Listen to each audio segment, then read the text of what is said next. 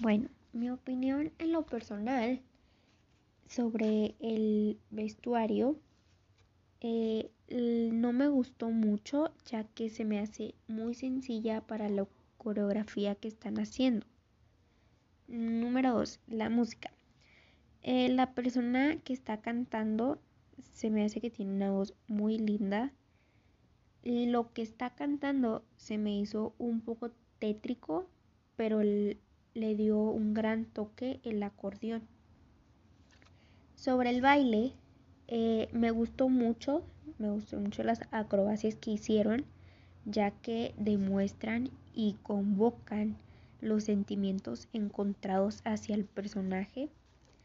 Y aparte se me hizo increíble cómo se arriesgan y hacen las acrobacias en la rueda de la muerte, le llaman.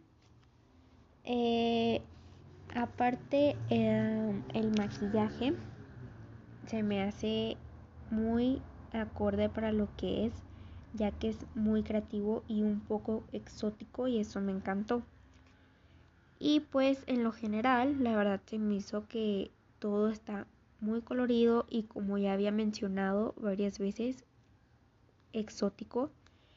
Y siento que sí valdría la pena ir a verlo personalmente y no por por aparatos electrónicos o libros, aunque también estaría bien.